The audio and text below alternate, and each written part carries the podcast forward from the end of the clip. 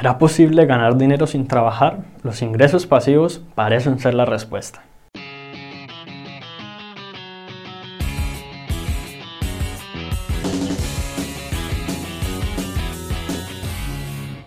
Ahora, los ingresos pasivos.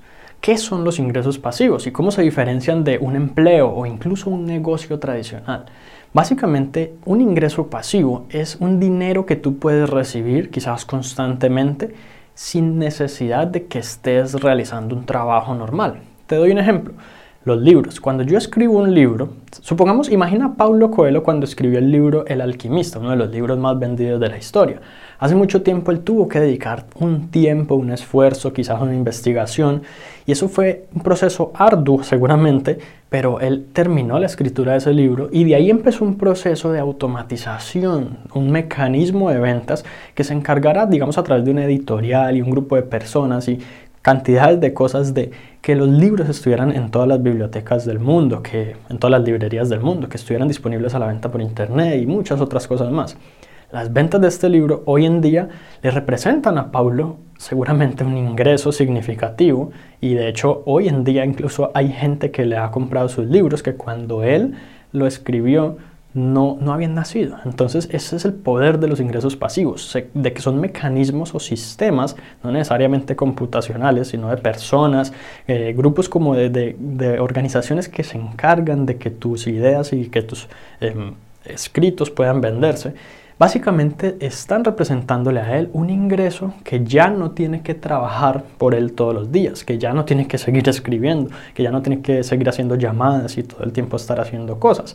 Editorial y bueno, todo ese tipo de, entidades se encargan de todo, por lo tanto él puede disfrutar un ingreso. Obviamente estos intermediarios te van a cobrar una comisión por esas ventas, pero tú puedes disfrutar de un ingreso que no requiere de tu tiempo para lograrlo. Creo que esto deja bastante obvio que los ingresos pasivos no son ingresos caídos del cielo mientras yo sencillamente me dedico a dormir y el dinero llega a mi vida.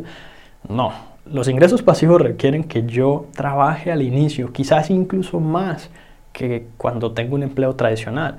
Pues en mi caso personal, yo cuando empecé a crear mi primer negocio, mi primer ingreso pasivo a los 17, 18 años, básicamente estaba trabajando entre 10 y 12 horas diarias.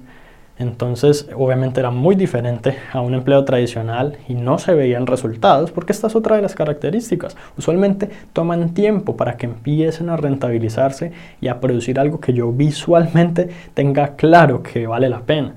Entonces es por esta razón que muchas personas deciden sencillamente irse por la ruta tradicional del empleo. Sin embargo, te garantizo que si tú al menos empiezas a dedicarle tu tiempo libre a crear este tipo de ingresos, valdrá la pena en el futuro si persiste lo suficiente. Entonces, ¿cuál es la diferencia entre un ingreso pasivo y un ingreso tradicional o activo? Sencillamente que si tú dejas de trabajar, por ejemplo, en un empleo o incluso en tu propio negocio, si tú te vas seis meses, un año y dejas de hacer cualquier tipo de actividad, dejas de tener cualquier contacto con tu empleador o con tu empresa, quizás ese ingreso que tú estabas generando allí deje de llegarte. Quizás tú dejes de recibir dinero. Entonces seguramente un empleador te va a despedir. Quizás tu negocio empiece a sentir la falta de que tú estés ahí pendiente todo el tiempo, tomando decisiones, llamando a los clientes o haciendo cosas. Ese entonces no sería un ingreso pasivo, sería un ingreso activo que depende 100% de tu tiempo y prácticamente tú intercambias tu tiempo por dinero.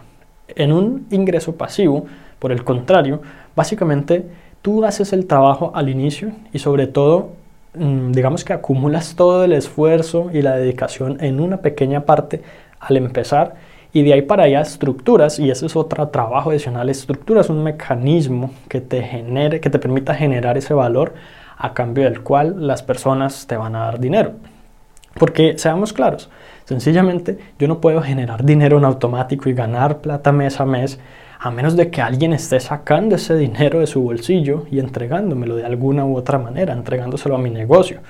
¿Y cómo alguien nos va a dar dinero quizás mensualmente, constantemente, recurrentemente. ¿Y por qué? Sencillamente porque está obteniendo algo de valor. Básicamente de eso es de lo que se tratan los negocios, de yo dar algo a cambio con lo cual la persona quede 100% satisfecha. Por ejemplo, el escritor de un libro le entrega al lector básicamente un material muy valioso que la persona disfruta, con, la, con lo cual la persona se, se conecta emocionalmente y quizás algunas lecciones de vida y cosas que hasta le pueden transformar su actitud y su vida en por completo. Entonces, este valor es algo por lo cual la gente puede estar dispuesta a dar algo de dinero a cambio. Entonces, pues ahí es donde surgen los sistemas de venta automáticos, en donde yo básicamente no tengo que estar allí todo el tiempo, pero las personas pueden estar todo, todo el tiempo llegando a ese mecanismo y obteniendo algo de valor y básicamente beneficiándose a cambio de ello. Entonces después puede que estén dispuestas a darme dinero. Otro ejemplo básicamente es el de los alquileres. Si yo tengo un inmueble, una propiedad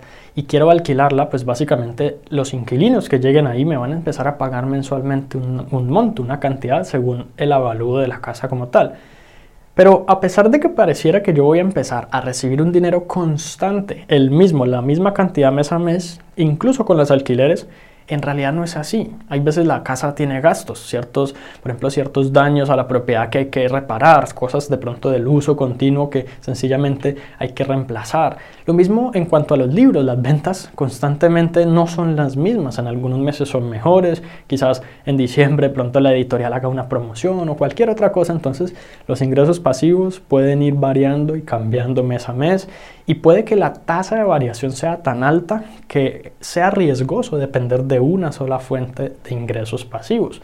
Esto lo que significa es que lo ideal es que yo tenga más de un ingreso pasivo, así cada uno de ellos sean pequeños. De pronto la gente siempre se enfoca mucho en pensar cómo puedo ganar 10 mil dólares al mes totalmente pasivo.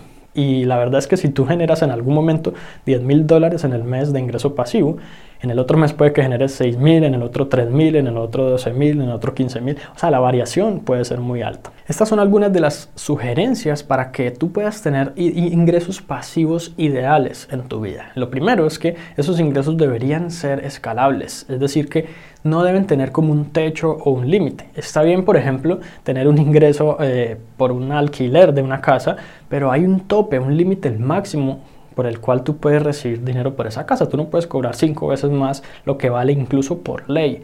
Entonces, pero es diferente a cuando tú dices, yo tengo un libro o yo tengo un producto que millones de personas pueden comprar. Es obvio que hay un límite, pues somos una cantidad limitada de personas en el planeta, pero el límite es mucho más alto y la escalabilidad de ese ingreso es mucho más grande. Entonces, esta es una de las cosas que yo debería considerar. Por otro lado, los ingresos pasivos pues no son más que dineros que salen de los bolsillos de otras personas. Por lo tanto, si a mí me ofrecen una oportunidad de negocio en la que yo no tengo claro de dónde va a salir ese dinero que yo me voy a ganar, entonces seguramente es una estafa o quizás es algo bien oscuro, bien oculto por ahí que no me están diciendo y que de pronto no sea tan maravilloso como ellos lo pintan. Los ingresos pasivos, cuando yo digamos analizo un ingreso pasivo, sé de dónde proviene el dinero porque el ingreso pasivo es generación de valor. Básicamente, cuando yo le genero valor a las personas, cuando yo le entrego a las personas algo que ellas puedan disfrutar o aprovechar o beneficiarse con eso en sus vidas, esas personas pueden estar dispuestas a pagarme por ello. Y de ahí es donde yo trato de estructurar un mecanismo o un sistema que me permita entregarles ese valor automáticamente sin que yo esté ahí presente y básicamente que ellos puedan pagarme también automáticamente a través de algún otro sistema o mecanismo que puede o puede no ser de un sistema computacional, puede que sean personas, puede que sea cualquier cosa, pero todo está sencillamente automatizado y no depende de mí. Finalmente, otra idea es que los ingresos pasivos deben ser lo más automáticos posibles. ¿Qué significa esto? Muchas personas me dicen que ellos quieren ganar ingresos pasivos con una red de mercadeo o multinivel y sencillamente pues hay veces que yo los veo todos los días trabajando casi que todo el día en esa red de mercadeo para poder ganarse el dinero que se ganan. Y lo mismo, si ellos dejan de trabajar, seguramente sus ingresos disminuyen. Esto no es un ingreso pasivo, no, no hay nada de malo con que no lo sea, pero es tener claro que no lo es. Si yo tengo el objetivo y la meta en mi mente de tener un ingreso pasivo, debo tener siempre claro cuál es la diferencia con un ingreso activo como tal. Lo mismo podría ser un negocio o empresa. Muchas personas empiezan un negocio, crean una empresa, ¿con qué objetivo? Con el objetivo de poder tener más tiempo libre, más libertad seguramente de ganar ingresos pasivos y, y no tener que estar ahí todo el tiempo pendiente de que las cosas funcionen bien porque justamente estaban tratando de escapar al empleo tradicional. Pero lo que termina pasando es que la gente se esclaviza y se vuelve otro empleado más de su propia empresa, porque sencillamente pues ese negocio lo necesita todos los días para las cosas que tiene que hacer. Entonces es como cuestión de aprender a delegar y aprender como a desprenderse un poquito y, ver qué, cómo reacciona el negocio a cuando tú no estás ahí tan presente. Básicamente tienes un, negocio o empresa de ingresos pasivos si te puedes ir un año completo del negocio sin saber absolutamente nada de él y cuando vuelvas no solo el negocio sobrevivió, sino que quizás está un poco mejor y seguramente te tiene varios pagos acumulados a ti. Así que algunas recomendaciones finales, la idea no es que puedas depender de un ingreso pasivo, por lo que te decía el riesgo de que puede fluctuar o variar mucho mes a mes, sino que tú puedas tener múltiples fuentes de ingreso, mientras más mejor. Eso no significa que tú vas a tener por acá 10 mil dólares, por acá 20 mil dólares, no, pues puede que sean ingresos pequeños cada uno de ellos pero que todos estén trabajando para ti. ¿Por qué? Porque mucha gente no cree que la economía pueda debilitar cosas como incluso el Internet hoy, hoy en día. Y la verdad es que por más que las cosas parezcan seguras hoy en día, en la actualidad, pues quizás en el futuro cambien un poco. Y justamente la mentalidad del emprendedor debe ser la de adaptarse y estar todo el tiempo pensando en cómo puedo innovar y mejorar hacia el futuro, porque sencillamente las personas que siguen con la mentalidad de hace 50 años son las que no han podido adaptarse al mundo de hoy. Entonces, pues básicamente es no, no tener todos los huevos en una misma canasta, como dice el dichoso refrán, eh, sino tratar de diversificar estas fuentes. Por otra parte, si estás pensando en dejar tu empleo para dedicarte a crear un ingreso pasivo, permíteme que te detenga allí.